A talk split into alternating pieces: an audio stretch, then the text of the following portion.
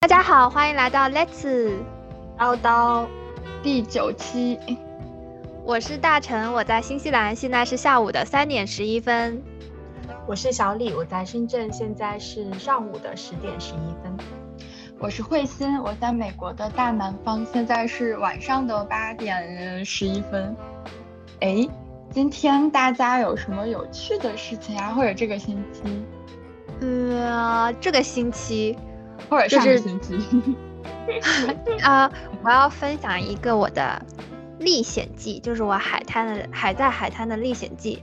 就是我有一群不靠谱的朋友，他们上呃，他们这周说要去看日出，我们就说好。然后我是属于那种看日出嘛，那肯定是三更半夜出发。我就想说算了，反正我也不开车，我就在那里睡觉好了。结果睡醒之后，我发现他们去西海岸看日出，我就特别的，我就特别的无语。然后我另外一个朋友还说，就是吃了地理不好的亏。然后我就说，我说。这这里是西海岸，我们看不到日出。然后我朋友说可以可以可以看得到，我们翻过这个海滩，我们就可以看到日出了。但是翻过这个海滩，但是翻过这海滩要先跨过一个小湖，不知道是小湖还是小河。然后我朋友把车要开过去的时候，我们说不要开不要开，看起来很深，因为那个水我们看有人跨过去，那个水是到大腿根那里。结果我这个朋友还是把车开进去了，开进去的时候我的心都悬起来了，因为开到一半水很深嘛。那个水车进去的时候，水已经到了车窗的位置，我就很怕，因为是凌晨六点多那个那个时候，我就很怕它突然熄火了。一熄火的话，我又不会游泳。虽然说我可以站起来，但是我一打开车门的话，我要出去，我一打开车门，那个水肯定就会涌进来，那我全身衣服都湿了，我就觉得特别可怕。然后我朋友就说没事的，没事的。结果走到一半，那个车的屏幕黑了，我就特别害怕，我怕它熄火。但是还好，就是。屏幕没有黑，我们还是顺利的跨过了那个小湖，不知道是小湖还是小河。我们到了海岸上，沙滩上。但是我以为会开始变得一切顺利，没想到是噩梦的开始。一到沙滩上，我们车直接陷进去了。那个时候六点多，很少人起床，但是海边有有一家四口，不知道为什么就倒在那个海滩上面，就是那种聊天嘛，我们就让他们来帮忙。然后他们又说的不是英语，反正就是鸡同鸭讲就。就让他们帮忙，帮了一段时间之后，发现实在没有什么效果。后来幸运的是，就有有人到了七点多，有人出海钓钓鱼嘛，就是开那种巨型拖拉机跨过了那种，啊，后面吊着个渔船跨过那个湖，然后顺便帮我们把我们的车也拉起来了。但是我们就面临两个选择，一个就是要么再再躺回那个湖回去，要么就继续沿着海岸线直走。但是他们说继续走回那个湖的话，你这车可能就会不能要了。然后我们就想说，哎，那就沿着海岸线走吧。结果更坑的是，那海岸线很长，十几公里，走到一半鸟不拉屎的地方，它又陷进去了。然后那是没有人的海岸线，没有信号，然后离着两边的沙滩特别远，只有两边沙滩是有人住的，中间是真的是一片都是没有人的。我们就步行走走走走走，又走回了之前那个陷进湖里的那边的那个海滩找人求救。哎，反正就就是非常的非常的惊险，而且那个时候白天。天已经亮了，那个海水要涨潮了。我的朋友他们已经打算弃车而逃了，就特别的惊喜。后来就还好遇到那些巡逻，就是那些什么看你那些钓鱼违不违法啊那些呃工作人员，他们就训练有素，帮我们把车开回来了。哇，哦，就感觉哎，天呐，有点恐怖，但是觉得也挺搞笑的，就是。就是为什么大半夜的去看日出，跑到了西海岸，还还还还，哎，反正就是想一想，觉得也挺无语的。嗯，那那开的什么车呀？开的很普通哦，我们开的不是那种四轮驱动，就开的是那种那种比较家用的小车。哇，太太有勇气了，竟然敢掏湖，对吧？我就觉得，而且那么，我就觉得很恐怖。嗯，对，然后。就回来之后，我感觉这几天都一直一直在一直在梦游的状态。嗯，就是我一说到本周发生了什么，我就只能想到这件事情了。嗯，还好都平平安安的。对。那小李这周怎么样呢？啊，我这周去参加了一个英语演讲俱乐部，叫 Toastmaster，中文名叫头马俱乐部。然后就是就是大家上去用英文演讲嘛。然后我主要是想要提升一下我的口语，所以我就去参加了。然后还挺好玩的。不过那是我第一次去参加他们的这个正式演讲的活动。之前有参加过一个，也是同一个俱乐部，但那天他们的就那天我去的时候是年前最后一天，所以他们的活动就不是演讲，是吃饭。然后我们就 我就跟几个陌生人一起吃了一顿饭，然后嗯，大家就互相聊了一下彼此的生活经历之类的。然后刚刚过去的那个周二才正式参加了他们的演讲活动，嗯。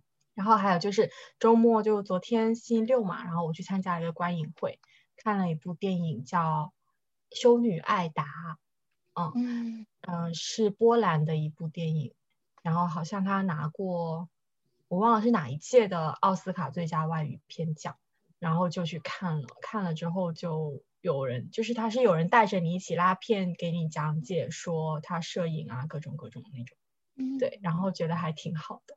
对，就觉得这周终于要开始融入当地年轻人的生活了。我觉得我在家真的上网课，如果不给自己找点事做，要发霉了。所以你是在深圳的？对对对，我还在深圳。对，是的。好棒！我觉得那个头马 翻译的特别好笑。我之前不知道有这个翻译，然后是 头马。Toastmaster，他就音直接音译过来嘛，就是头马。我发现大家都这样叫，所以就这样叫吧，不管了。嗯，你知道我之前好像总是把它看成 toast tomato，就是烤西红柿。然后我也觉得特别像。对对对，是一个能勾起人食欲的单词。我觉得。对对对对，然后总是忽略哎，它叫 Toastmaster。我也不知道这个名字的来源是什么，反正就是叫 Toastmaster，嗯，蛮有趣的。我我学校里也有这个俱乐部，然后打算疫情好了之后可以去参加一下。嗯，我觉得可以，就是它有很多，可能有些公司内部、学校内部也会有自己的俱乐部。嗯，蛮好玩的。那慧心这周有什么有趣的事情发生呢？我这周有一件非常开心的事情，就是我我之前跟你们分享过，我想养一只小猫咪，然后昨天终于提交了申请，然后确定了一只呃小橘猫，呃它现在六个星期，然后再过六个星期才可以收养它，然后它是一只母猫，眼睛是黄，就是眼睛是灰绿色的。然后我跟我朋友讲，他说其实蛮少见，因为橘猫好像呃十个里面大概六七个都是公猫，就母猫特别少。这样子啊？对对对。然后我当时的标志，我就是因为我重女轻男，大家不要喷我。对，所以我就特别喜欢，就是什么都想要女生，就一直想要只母猫，又是橘猫。然后这次刚好碰上，马上把它填了申请。昨天晚上做梦还在梦到它。然后今天白天睡午觉做梦，还在梦到它。哇，天啊！你也是有猫可以撸的人了。对啊，就特别开心，感觉。对啊，哎，然后我觉得，嗯，也也有可能一直想养猫是，呃，就留学生活压力非常大，因为一直在异国他乡，大概快两年没有回家，平时就是课业啊、研究啊。做项目事情都非常多，总是被逼着走，所以就有很多压力，然后很多情感的需求，感觉比较难被满足吧。对，嗯，呃，虽然也有朋友，但是嗯，觉得还是需要有一只小动物来治愈我。对，嗯，然后对对对，然后我觉得嗯，这个也是我维持自己精神状态的一个方法吧。哎，那我很好奇，就是这只橘猫是，它是，就你是怎么，你从哪里发现它领养到它的啊？是我们系有个同学跟他的呃老婆吧，还是老公，因为他们两个是 lesbian couple，他们两个是女同的那个夫妻，所以他们俩一起创立了。这个呃那个呃收养机构，他们的收养机构是专门救助母猫，就是怀孕的母猫跟刚出生的小猫。对，所以我的这只小猫咪，对，所以我的这只小猫咪也是它妈妈怀着它跟兄弟姐妹的时候被救助了。但是呢，就是在他两岁两周的时候，他妈妈就意外去世了，呃，然后对，所以他跟他的兄弟姐妹们就一直在人工喂养。就是前两个周德州大暴雪的时候，他有一个哥哥还是弟弟也是因为寒冷去世了，所以他现在只有两个兄弟姐妹了。嗯，明白。对，所以我觉得还挺好的。对啊，就是蛮有缘分。因为我之前跟我同学说，我我喜欢橘猫，所以他就特意帮我留意。他说就是先让我填申请，就如果我我我不想要，他再就是开放给。所有人让所有人来填，对，他就特意帮我留了。对对对，我觉得就这种领养就比你去买好。嗯，是的，对，我觉得他们真的非常不容易，因为有的时候就是捡到的小小的小猫还有母猫需要非常多的护理，就是要花很多钱，啊，花很多的人工去对去陪伴它，所以蛮不容易的。对，好像他说，因为我我的这个收养费是一百三十五美元一只小猫咪，但是它会包绝育，还有装芯片、打疫苗、做传染病检查，呃，好像还有体检，所以它整套下来其实大概要四百多美元。嗯，不过我觉得是值得的啊，当然就是你如果能支付的情，能负担得起的情况下，我觉得没有，就是我只花一百三十五。但是他们就他们要花，对对对，对对对，他们他们是这个机构花四百多是吗？对，是的，他们花四百多，但是他只收我们大概一百三十五块的领养费。哇，他我觉得也挺伟大的，他这所以其实他们没有再以盈利为目的，就还是以救助小动物为目的，哦，是就慈善机构那种，嗯，对，所以他们也需要很多募捐。之前对之前还募，因为。就是我我想养的小猫咪的妈妈很早就去世了，所以他们之前还募捐给他们买那个小动物的保温箱。哦，对对，因为他刚好是一月份出生的，就是又经历了大暴雪，还挺坎坷的。对呀，到时候就可以给你们发猫片了。好啊，嗯，感觉有个猫好好啊，就是。压力一大，什么就可以疯狂撸一撸。对呀，对呀，摸摸猫头什么的。哎，希望它不要长成胖橘。那说到舒缓压力的方法，除了撸猫，你们还有什么别的小技巧可以分享吗？撸狗狗。刚刚小小李说撸猫特别想把猫给撸了，是读撸吗？还是读撸猫？应该是医生吗？对呀，我一直都在 说撸猫，真的吗？好吧，撸猫撸把猫给撸了吗？对啊，我就直接这样子，叫 卤鸡、卤鸭、卤鹅。对呀，对呀，对呀，我想着撸猫，怪不得我刚刚觉得我话音一落，大家陷入了沉默。对，我想嗯，然后大成又接着还要撸狗，疯狂揉我错了，我我错了，没有。这个很好玩，对，那小李你有啥技巧呢？舒缓压力的技巧吗？嗯嗯，我觉得是不是舒缓压力换另一种方法来，另一个表达的方法是不是就叫做维持内心的秩序？嗯，因为我也是最近才刚学到这个新词的。当压力比较大的时候，你的内心秩序就会被扰乱，所以你就需要一些技巧来让自己。回复到比较平衡的一个心理状态，我觉得是这样吧。然后我有一些，我有几个觉得比较好用的技巧。第一个就是，嗯，当我觉得有点丧，或者说当我觉得自己什么事情都做不好，或者说明明做的很好的一件事情做到一半，然后就很想放弃的时候，我就会告诉自己，我只是累了，我并不是。不想做它，或者说并不是我不能做好它，我只是累了，我只是需要休息。明天又是新的一天，我就会这样告诉自己。我觉得这个方法还挺有用的。我记得是以前读书的时候，有时候会因为考试考不好，然后很灰心那种。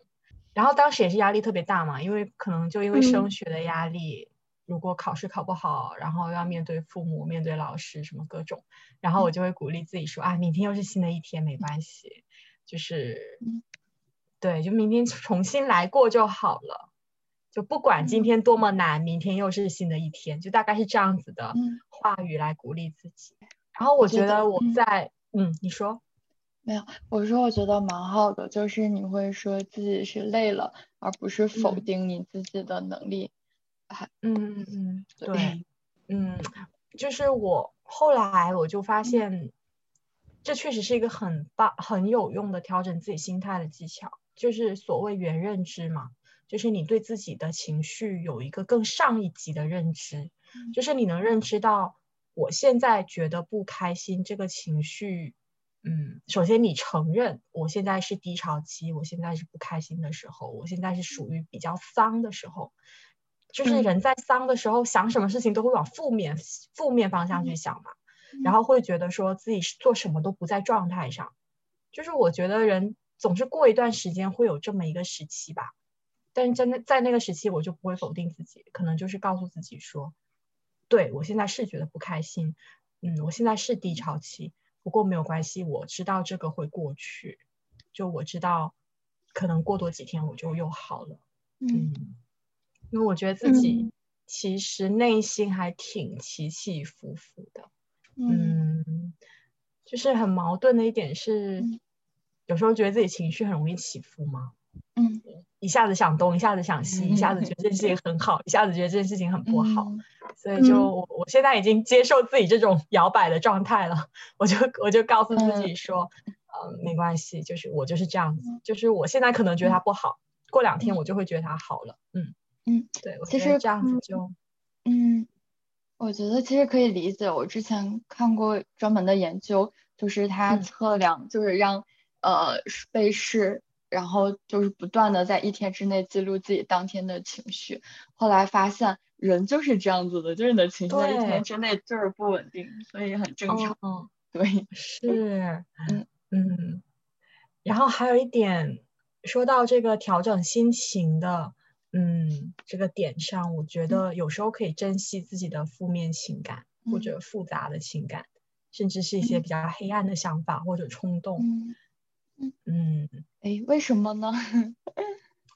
因为我觉得这些东西才是让人变得有趣的东西。嗯嗯嗯，我觉得负面情感，比如说哀伤、呃、嗯忧愁或者难过、悲伤，这种负面情感有时候是它，因为它比较比较不会向外人透露的东西，可能它是属于你自己比较私隐的体验，然后这种东西这种东西是专属于你的，嗯，可能就是这种东西才让你成为你。我的意思是觉得。嗯就是这种东西才是让你成为独一无二的你，所以我觉得要珍惜这种负面的情感，有时候就让它来就好了。我觉得，嗯，我我我嗯。蛮同意的。我我突然想到一个动画片叫《头脑特工队》，然后嗯。好像英文叫 Inside Out，它就是讲就是呃人们脑子里面的情绪，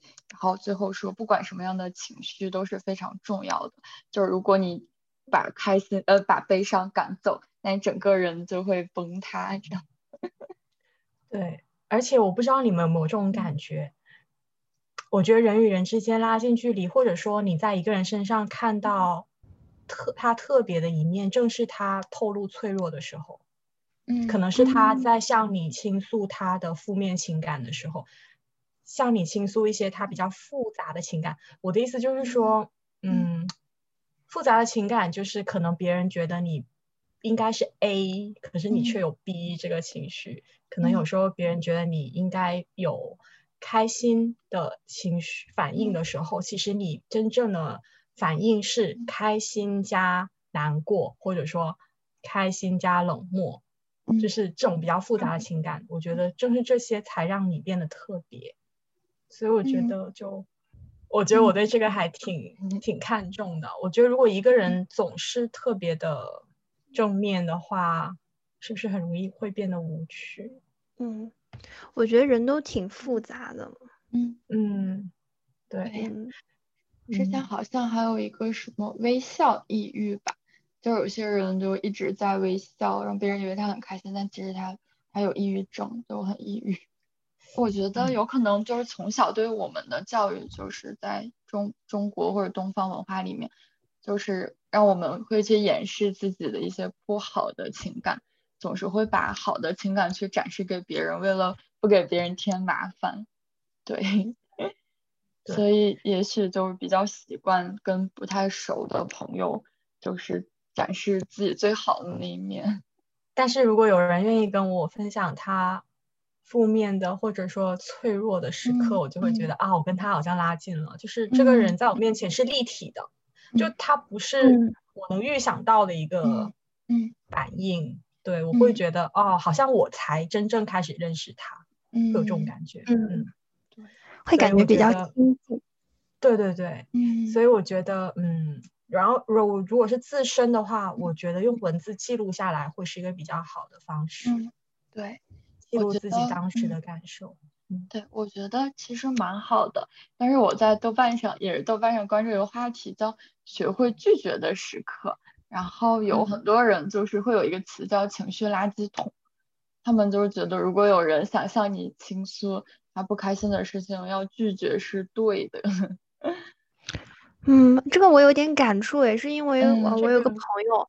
他特别，他实际上就是朋友圈就是非常的正能量，但是你一跟他聊天就是熟了，因为我们现在也挺熟的了，就他会天天跟我 complain 很多东西，包括他上班的同事啊，周围的朋友，甚至他的家人，听多了，而且最重要的是他从来不改变，就你会跟他说哦，可能会存在某些问题，但是说了他就会说啊，有道理，我明白了，但是下一次还是会 complain 一模一样的东西，就是他后面的。逻辑是一样的，我就觉得特别的无，就是特别的浪费时间，而且听。听他听他吐槽完这些很负能量的东西，心情也特别不好。然后后来久而久之，他每次经常找我聊天，我都不想跟他聊了，就觉得很，就是就挺浪费自己时间的。嗯，对，可以理解。也许就是对待不同的人有不同的处理方式。嗯，这个我倒没有想过。但是我觉得吐槽跟偶尔吐露不太一样吧。就是如果整天抱怨的话，确实会让人觉得有点烦。但是 就是偶尔吐露，我觉得，我觉得是客观的，在嗯吐露就就没有问题。嗯，那小李会把自己的负面情绪吐露给家人啊或者朋友，还是会有文字记录的方式？像你刚刚讲的，都有吧？OK，可能文字，呃，文字记录可能会多一点，朋友也有。对，家人比较少，我觉得是在维护自己内心的某一个小世界吧，有时候。嗯。嗯。然后说完调整心情之后，就还有调整心态的方法，有一个平衡需要做到，就是要平衡自卑与自负。就像我之前说的，有时候因为我情绪经常会起起伏伏嘛，所以可能一下子觉得自己什么都不好，一下子就觉得哦自己什么都好，就是我发现这种是很让人。其实是很不稳定的，就是你内心的内，就是内心其实对自己的价值的认可其实很混乱的。嗯，就有时候可能会觉得，就我会经常这样，有时候莫名的觉得很自卑，然后又有时候莫名的觉得不知道哪里来的自信，觉得自己什么都好。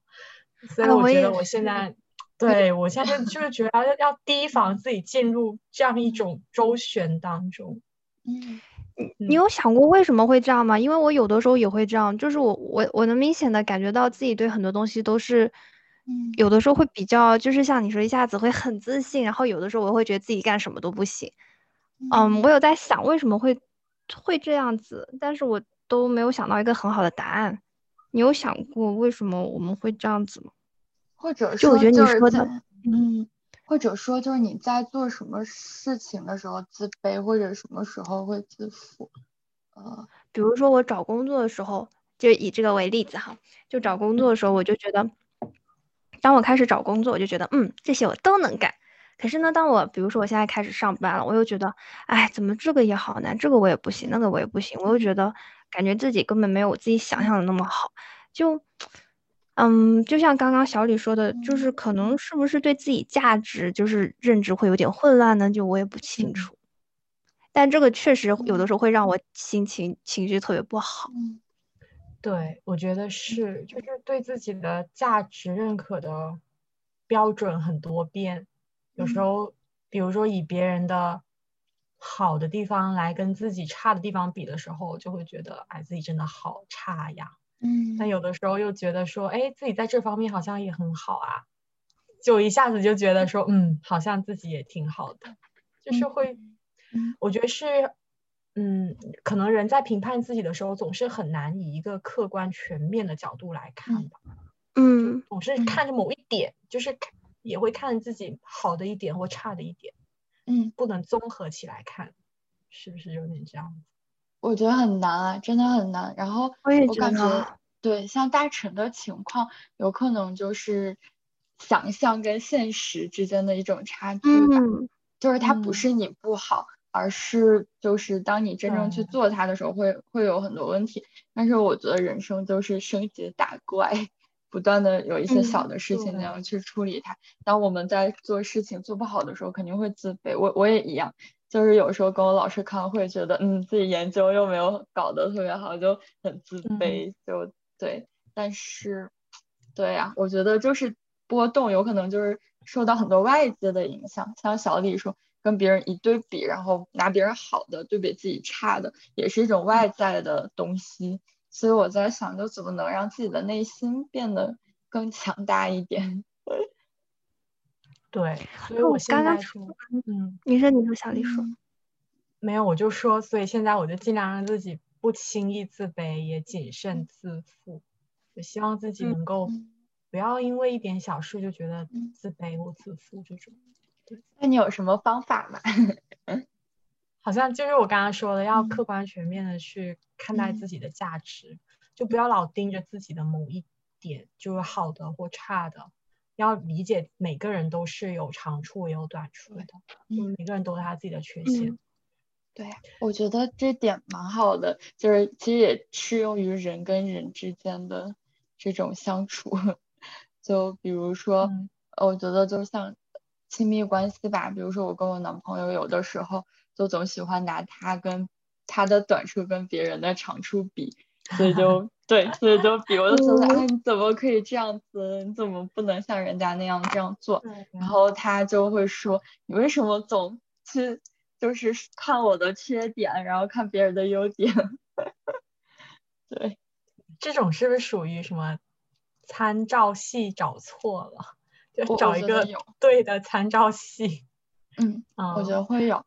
对，然后我因为我我我爸爸他就经常说，哎，你看看人家谁谁谁，就是前几天还跟我拿我跟我舍友比，今天又要拿我跟另外的一个他认识的人比。我现在慢慢学会告诉他说，请你不要拿我跟别人比，每个人都是不一样，你这样比让我非常的自卑。对 对对，对，嗯，就我也觉得比来教育方式。我们也没拿我老爸跟别人老爸比，对不对？对呀，我就跟他这么说的。好回答。那我接着说啦，就我还有最后两点。第一点就是我觉得要焕发自己对生活的热爱，一定要多接触新事物，这个是我觉得非常有用的一个技巧。就是不管是去探索别的领域、学习新的技能、去没去过的地方打卡，什么都行，就是要去接触你没有接触过的东西。我觉得这个对我来说是很有用的。就每当我嗯知道了一点自己以前不知道的东西，或者说去了一个自己以前没去过的，吃了一个自己以前没吃过的，嗯等等等等都行，就顿时又让会让我觉得啊，好像又活过来了。这个我觉得还挺好的。然后还有一个就是可以让自己变得勇敢的方法，对于我来说就是去做一些让自己害怕的事情，或者是原以为自己做不到的事。嗯嗯，比如说有一个其实还比较容易的体验，就是你如果是一个不敢坐过山车的人，你可以试着去做一次。我觉得做完之后，真的会觉得自己勇气倍增，就是你顿时会觉得嗯嗯，就是，顿时你会觉得嗯，啊，这么难的、这么可怕的事情我都做了，其他的我还怕吗？就是会有一种嗯大困难征服了，小困难就不值得一提的那种 感觉，顿时勇气倍增。哦，叫未当凌绝顶，一览众山小。对，我觉得，我觉得这个方法非常有用。对于我来说，我不知道是不是对别人也是这样。嗯，我我的经验是我我特别害怕坐呃坐过山车，然后我坐完了想啊吓死我了，我以后再也不坐了。我更加确认我害怕。嗯，对。但是我我的我的经验是，比如你很害，比如说你要上台演讲，或者说老师让你要去上台要表演，然后你很害怕很害怕。但是那件事情还没到来，比如说它是下周一要发生，那么你在今天周日跟下周一之间，你就去做一件你觉得你原本以为自己做不到的事情，你可以找人陪你去做，你可以比如说去，比如说举个例子，你以前是很很害怕猫的一个人，嗯，然后呢，你可以在你朋友的陪伴下试着去摸一摸小猫，试着跟它玩一玩，然后你突破了自己这个。局限之后，你就会觉得哇，其实也不是那么难。其实我很勇敢。这样你在面对下周一的那个表演的那个，你的心里的那个恐惧会降低。嗯，这个跟我房东很像诶，就是他呃生日那天他就自己去南岛，他去黄洪镇蹦极了，因为他就觉得最近不是特别开心嘛，他去蹦极，他说他整个人其实都是软的，人家问他准备好没，他也没有什么想法，他就说点了点头就被人推下去了。他说他。他他就整个人都是晕的状态，下来的时候腿都软了。但是他就从那一次蹦极完之后，他就觉得嗯，没有什么事情是很可怕的。而且他在他后来后来生日的时候又去跳伞了，哇！就他就觉得说 他后来简直对对对，是去年年底的事情。然后他今年也有一些遇到一些事情的时候，他就会在想说啊，没有什么比我那时候蹦极更难的了。他就。嗯，觉得挺好的。你哎，对，而且你说到这个，让我想到想到生完孩子就做妈妈的人，他们总觉得世界上没有困难能难倒他们，就他们会觉得啊，我我就是生命我都可以孕育出来了，还有什么困难我不能够打败？对，哇，哎，好有感觉。对呀，对呀，哈。嗯，哎，但是我就想了想，我又有点不一样哦。就比如说像你们刚刚说的这些，就是经历了一个更难的事情，再回头看就会觉得，哎，这个更难的我都经历了，这个我就这个等级的我就不用害怕。但是我是属于那种，比如说军训对我来说很难，然后我经历完它之后，我就会说，哇，军训这个东西好难啊，我宁愿去，就是宁愿去考试，我也不想再去经历，哎，经历那个军训的那种。就是，嗯，别人可能会说，哦。军训这么难的我都经历过，这个我肯定可以。但是我是属于那种，啊，就会把他们放在一起选择，然后我宁愿去做一个更简单的。跟我刚刚说坐过山车一样。对对对对对。对，嗯嗯，所以我嗯，所以我说这个方法可能比较适用于你有一个目标想去达成的情况下，你可以用这个方法提升自己的勇气。嗯，比如说你想达到目标 B。然后你可以先通过完成 A 来提高自己的勇气，对，可能是对，但我觉得确实是听上去挺有用的，嗯，对，对，可能可能不是对每个人都有用吧，我觉得，但对我来说，我觉得还是挺有效，嗯，或者分做什么事情，也许坐过山车对我来说不是勇敢，是惊险，对对对对。对。就是就找对适合自己的事情也很重要。对，我觉得是。就比如说，像我第二天上台表演，那我今天可不可以去跟陌生人打招呼啊？然后或者去主动去交一个朋友？我觉得像这种，嗯，是是是是 是，对对对。好，那我分享完了。谢谢小李，非常有帮助。嗯，对。小李刚刚说那个勇敢的事情嘛，我就想到我有的时候会经常幻想我自呃幻想我自己已经八十岁了，啊，每当我情绪不好的时候，我就会在想啊，我闭上眼睛，哦，我现在是个八十岁的人了，我人生充满了遗憾，然后我一睁开眼睛啊，我又二十多岁了，我就会感觉充满自信，而且平时我不是一个特别特别特别有自信的人，就有的时候跟一些人说话，我可能会比较怵。我就会在想，嗯，我现在是八十岁的人了，我看回你们，你们都是小朋友，我不害怕，然后我就会这样子跟他们，就是比较有自信的跟他们说话吧。我觉得这个也挺有意思的。对啊，好棒啊！就会感觉会变得更大胆一点。就如果说我真的可以穿越回过去的话，可能可能就会更勇敢一些哦。哎，你让我想到一部电影，哎，就是嗯，叫就是《爱在黎明日出前》。就有部电影里面的男女主角对话，就女主角就跟男主角说啊，先是男主角对女主角说，我觉得现在我是一个，啊，我的内心其实是一个十几岁的小男孩，我现在的生活只是他可能是梦里的一个对未来的幻想。然后女主角就说，我跟你相反，我觉得我是一个八十几岁的白发苍苍的老人，我现在的生活是他的回忆，就有点像你刚刚说的那种。你的生活是现在，你的生活是他的回忆，是八十岁的时候你的回忆。哇，对，好棒。嗯，突然感觉自己不能荒废每一天了。我看到就是呃网友说嘛，网友就说如果自己焦虑的话，他们会比较做一些不用动脑子，但是又可以集中注意力的事情，比如说一些手工啊、滴胶啊、剪纸啊之类的活动。我就在想，我之前有段时间也是，就是我特别喜欢，我记得慧心也喜欢做滴胶，是吗？是的，对。就我不知道你有没有那种感觉，就是你做这些东西的时候，你会非常的专注，就这些东西它可以让你暂时忘却掉一些烦恼，就是特别的让心情特别的平静。嗯，我觉得会的，就是心流的感觉吧。对对对，就感觉这种感觉可以让。我内心更平静，一些不好的情绪可以暂时的被释放出去，或者是暂时的把它丢到一边。对，好像之前，嗯嗯，我我有同学他也在练习冥想，就是完全的专注于自己的内心。对，所以我觉得跟这些有点像。那达到心流有什么条件吗？就是要怎么样才能进入到这个状态呢？呃，其实我一开始是觉得，我一开始不知道那种感觉叫心流，就是我发现我在做手工，还有就是写数学题的时候，会比较进入一种很专注的状态。我后来也是自己在网上看了看，才明白这种比较心无旁骛啊、专注沉浸的状态，可能就是心流。嗯，那种感觉就是，就是会情绪很专注，会很平静。它就不一定是很，它不一定啊，它不一定是很平静，就是它可能会让你很。高亢，但是呢，你会属于一种比较稳定的状态。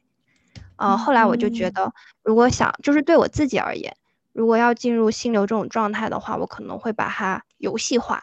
就比如说我写数学题的时候，我就会假想我旁边坐在我旁边的同学他也在写这个题目，我就得快速进入状态，然后全神贯注把它给解出来，就会比较能进入这种专注的状态吧。嗯，对。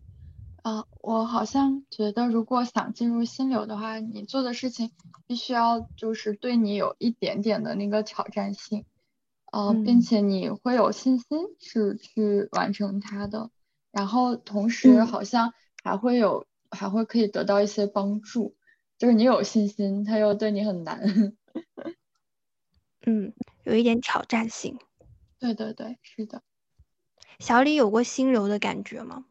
我在想，可能就是，就我之前说过，我在现在在学弹吉他嘛，我觉得有时候可能会有吧，就沉浸在音乐里面的时候，而且这件事情也是一个有一点挑战性的事情，嗯，然后你又能及时获得反馈，就是比如说你弹对了就是好听的，弹错了就不好听，就嗯，这样也是吧，沉浸在里面，对，嗯。嗯。就这种沉浸可以暂时让我，嗯哦，对，阅读也是，我也觉得，嗯，还有看恐怖片 啊，看恐怖片不会越看越焦虑吗？我发现我就是属于焦虑的时候，我我反而会很喜欢看恐怖片，就是看恐怖片可以让我把焦虑转移成恐怖。OK，就是我我的恐怖片一定是不能是那种人心的恐怖，一定是要那种。呃，有有灵异的恐怖感官哇，灵异，对对，灵异的话会让我觉得更更不真实嘛。就人性的话会让我觉得有一点有一点可怕，但是灵异的话会让我觉得没那么真实。然后他那种突然出现的镜头会让我就会把我的焦虑给吓走。哇，太厉害！你是一个人住吗？比较好奇。其实我很想跟呃我的房东还有另外一个姐姐一起看，但他们两个都不敢看，所以我就会自己看。当然也有很多我真的，对我真的很佩服能一个人。对，我也觉得，我真的不敢。我我发明了方法。嗯，什么方法？说，如果很想看恐怖片没人陪你看的话，有一些镜头你感觉要有高能的时候，你可以立刻点开两倍速看。或者我嫂子用了这个方法，她用了五倍速。她说看了用了五倍速之后，她发现那些东西都是飞来飞去的。嗯，好好笑。但有些真的很可怕，我觉得真的不敢。好像还听说过，如果你把背景音乐换成搞笑的，它就是搞笑片。啊，对对对对对，把声音关掉什么的。哎，但那样就失去。嗯嗯，好。没有，我说你自己一个人住吗？还是？没有我啊，我是房间的话是我自己一个人住，但是，呃，楼上的话就有其他姐姐们。OK，我还在想，如果一个人住的话，真的非常有勇气。我想到前不久不是就是上周上周五，哎，上周四还是上周五，新西兰地震了嘛？但是那个时候是凌晨两点，我就没什么感觉。我就想起有一年我感觉到地震的时候，我在洗脸，我洗着洗着。我就突然听到我那个洗手间的门在动，它那个门比较旧了，一动就会那种咯吱咯吱的声音。我那时候低着个脸在那个洗手盆洗脸，我就在想，嗯，怎么会有声音？该不会我背后站着什么东西吧？然后我就立刻不洗了，我脸也没擦，我就我就坐在我床上，然后我就静静的坐着，感受那种气场。然后我就看到我房间那个百叶帘，百叶帘就自己突然动起来了，就在那里摇来摇去。我就在想，说我怎么感觉我自己有点晕？这这个气场这么强大的吗？后来后来我就在想说，不行，遇到事情先冷静，看一下朋友圈吧。我就打开了手机，看了一下微信，发现哦，原来是地震了。我就想说，哦，原来是地震了，可以继续回去洗脸了。我就继续低着个头洗脸，很好笑。我我说我如果一个人住，然后洗澡就不敢，就是洗头发的时候都得张开眼睛，就怕突然有什么东西站到我后面。哦，我也会，我以前也会这样。对，那你如果看完苦的，就告诉自己没什么嘛，就告诉自己说，嗯，都是自己头脑想出来的。但是，但是看完恐怖片就不行，因为看恐怖片你就老觉得有什么东西，你就不敢一个人。嗯，对，嗯，哎，但我发现恐怖片很多，其实它最后都会讲一个社会伦理的问题，什么校园暴力乱七八糟的。嗯，就你会觉得哦。你是看国产恐怖片吗？还有日本的那种啊，就是，比如说像贞子那些，就哎，我感怎么感觉变成灵异向了？都爱我。反正就是看恐怖片会让我暂时忘掉那些嗯不开心的东西，就会觉得可以用恐怖片的恐怖去宣泄一下自己的情绪吧。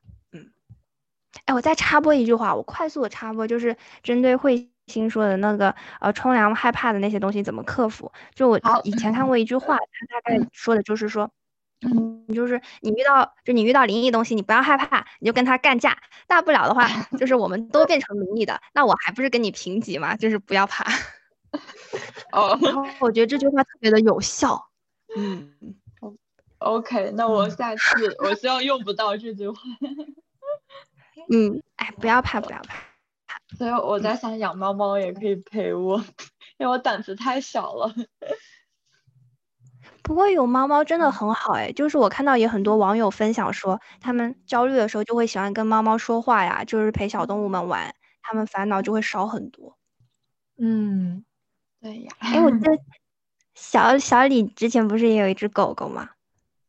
对啊，嗯，是养了十几年，对。但去世了，哦，前年。前年去世了，因为他很老了，对，嗯，我看到就是刚刚又刷了一下，发现有网友说他们如果心情不好的话，就会喜欢认认真真吃一顿饭，我感觉吃饭确实也挺解。压的，对，我就记得慧心经常每次都会给我们安利那些吃饭的东西，你，我再给你们安利一个咖喱味的火锅，上周吃的，对，对对对，哦，我有没有跟你们安利过泡菜火锅？泡菜没有没有。哦泡椒好像上次是花啊椒啊，那我今天青青花，嗯，青花椒，那我今天吃好多呀，因为我就是前几个周吃了一次泡菜锅的火锅，然后又有一个辣豆腐锅，然后上个周六吃了咖喱锅，哦，强呀！我觉得各种锅。对呀，我觉得从这个信息大家就知道我是个非常爱吃的人。疫疫情期间估计增重了二十斤，差不多有了。嗯，哎，那你会觉得吃火锅这些比较嗯缓解缓解那些不良的情绪吗？我觉得会呀，会呀。但是我觉得就自己一个人吃不太有点儿寂寞，就大家一起哦吃，很孤单的，对，对对嗯吃火锅一个人吃也嗯太孤单了，孤单起极了已经。对啊，我也在想孤单起极了，好像孤单前五了吧？对啊，但是我觉得吃饭确实非常治愈，还有做饭，对，嗯，因为我本身是素食，已经马上快三年了嘛。虽然现在有偶尔吃一些海鲜跟鸡肉，好像也不是完全素食，但百分之九十都是蔬菜蔬菜类的。对，但是我就特别喜欢自己做，然后吃的很饱，然后吃饱了觉得啊好开心啊，能吃到好吃的都没白活，就是每天早上睁开眼睛想啊早上吃啥，中午吃啥，晚上吃啥，然后发现嗯自己还有这么多好吃的，好开心啊，人间值得。嗯。对。嗯，真的，对对，然后对，就给大家安利，呃，上个周我有一个印度的朋友带我去印度的杂货店，给我安利了一堆好吃的，对，就觉得想要尝遍世界各地的，对，所以我觉得，那慧，嗯嗯，小那个大臣讲，我就是想，那慧心除了就是呃吃的方面，就是可以缓解焦虑，还有没有什么其他的分享呢？嗯，有，我觉得就是我的问题是我不爱自己，就是我会对别人很好，说很多鼓励的话、关心的话，但是到我自己这儿，就是会说啊，我怎么这么笨啊，呃，就是我不好呀，对，这个就是不爱自己的一个表现，所以我一个姐姐跟我说，呃，可以有一个练习，就是有一些你。不能对朋友讲的话，比如说你不可能斥责朋友说啊你什么都不是，你太烂了，所以这种话你也不可以对自己说，对，因嗯。为一个人首先要对自己好，他对别人的好才是发自内心很有力量的，所以我觉得。对呀，所以我现在就在练习自己爱自己，照顾自己。然后还有就是，嗯，每天早上可以对着镜子抱一抱自己，说啊，那个慧心你辛苦啦，呃，今天 对，今天要照顾好自己哦，大概就是这种练习。嗯 然后，嗯，我觉得除此之外，呃，还可以多想想自己有的东西，比如说有很爱我的家人呀，也能读自己喜欢的专业，做自己喜欢的事情，就不用愁吃，不用愁穿，而且还能养小猫咪之啊类之类对的。对啊，就是当你嗯想想这个之后，嗯，就会觉得心情变得比较好，就觉得嗯，原来自己不是什么都不是，就一无所有。对。嗯对，觉得就是一种自己思想上的转变吧。然后呃，接下来与这个也有点相关的，就是不要对自己太残忍，偶尔就奖励自己一下，容许自己放纵一下。比如说，嗯，知道奶茶对身体不好，但是如果偶尔一次半夜特别想喝奶茶，但是我我我也会就是嗯。在黑天的时候开车穿过整个小镇去买一杯奶茶，这样子。哦，对想到那个就觉得很满足。对对对，因为我觉得有的时候我们的对小李讲，没有没有，我说有时候快乐其实很简单，就是对呀就是这样子的，对，嗯对呀，而且我觉得就是我们每个人心里其实都住着一个小朋友，至少我我觉得我心里住着一个小朋友，他有的时候就是很容易受伤，有时候很任性，嗯，我觉得就不能总把他压抑下去，有的时候就照顾一下他，满足一下他的任性也是蛮好的。嗯对呀，嗯，然后除此之外的话，觉得也要让有自己休息跟发呆的时间。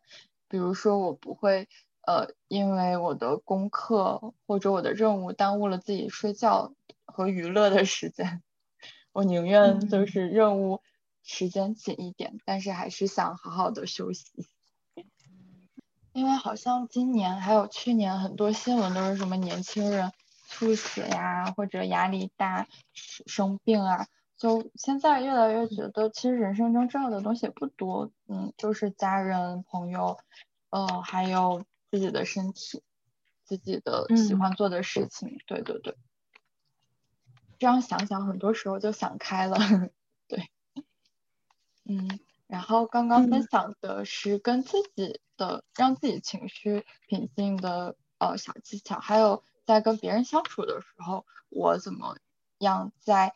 有一些冲突啊，或者不好的情绪的时候，去平复自己。我觉得特别重要的就是转念，嗯，就是想别人好的一面，想事情好的一面。就刚刚也分享，就我跟我男朋友的时候，就总是觉得，哎，他怎么又这个样子啊，这个样子。就是当这个时候就想他好的那一面，就是他为我做了什么呀，然后他平时照顾我呀，嗯，当想到这个的时候，就觉得，嗯。还是挺好的，对。然后想，其实想自己也可以用这个方法了。比如说我办一个活动，有很多的缺点，嗯，当然我要正视我的缺点，但同时我会想说，哎，那至少把活动办起来了，就是也也有了很多项娱乐的项目，大家也都还算蛮喜欢。所以当想到好的这一点，我就没有那么失落了。对对对，嗯，嗯。其实就鼓励自己的方法，嗯，对，我觉得是的，对。然后还有跟别人相处，就是嗯，每天想一想能感谢对方的事情。就是我我之前会跟我男友，我们两个每天晚上会说一句感谢对方的话，就是在今天你做了什么，我我感谢你。对，我觉得这个蛮好的。我也觉得这个挺好的，就感觉。嗯，两个人会更了解对方，而且就是这种感恩的心的这种状态特别好，很有爱，感谢。嗯，对呀，对，我觉得这个也是互相鼓励的一个过程。就除了我自己去感恩他，但同时他对我的肯定也让我就是对自己更肯定。嗯，对，对。然后接下来最后一点就是我刚刚也有分享，就不要拿。自己亲近的人跟别人去比，像我也不会拿我的父母跟别人的父母去比，对，也不会拿我男朋友去，哎，现在还在改了，也也是会拿他跟别人比，就是尽量少比。其实就是知足吧，就是觉得还是要知足跟感恩。嗯，对对对，是的，但做到真的好难呐，感觉。什么时候能有？像慧心这样的烦恼呢，我也想有个男朋友来烦恼一下。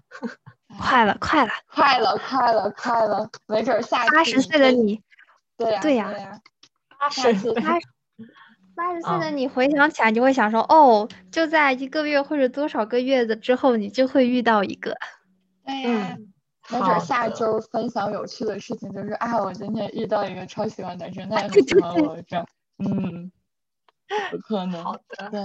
对，我我在我之前呃读本科的时候，有一个寄宿家庭的老爷爷老奶奶，他们两个四十多岁才遇见彼此吧，嗯，然后老老奶奶好像还比老爷爷大十几岁这样子，所以他们两个就一辈子没有生生孩子，但是现在已经结婚二十多年了，呃，感情还是非常好，所以就是觉得应该也不是早晚啊或者干嘛，就是遇到对的人。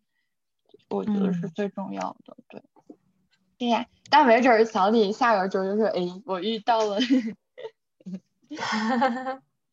希望有朝一日啊，不对，不是有朝一日，怎么说的？好像很尽啊，什么尽早遇到？嗯，对呀。好的，那我们有没有就是平时在网上收集的一些网友的小技巧呢？网友的小技巧就是很多人都是。都是一些，比如说像咱们刚刚分享的，就是用吃吃吃来缓解压力，还有就是小动物们的陪伴之类的。对，然后还有人，还有的人会说，呃，要定期打扫房间，保持运动的习惯，嗯，然后给自己每一天做计划等等。我觉得这些方法都是很有用的，就也让我自己受到挺多启发的。嗯嗯。嗯，我觉得打扫卫生真的还挺有用的。就是打扫卫生的时候，嗯，就是就是觉得哎，好累，好累，好累，然后就会开始忘掉那些其他烦恼。还有就是，我想到改变房间的装饰，比如说我的床跟书桌一直是这样子摆的，然后我偶尔换一下他们的位置，再给家里加一些东西啊，或者嗯断舍离一些东西啊，之后感觉就会挺不一样的。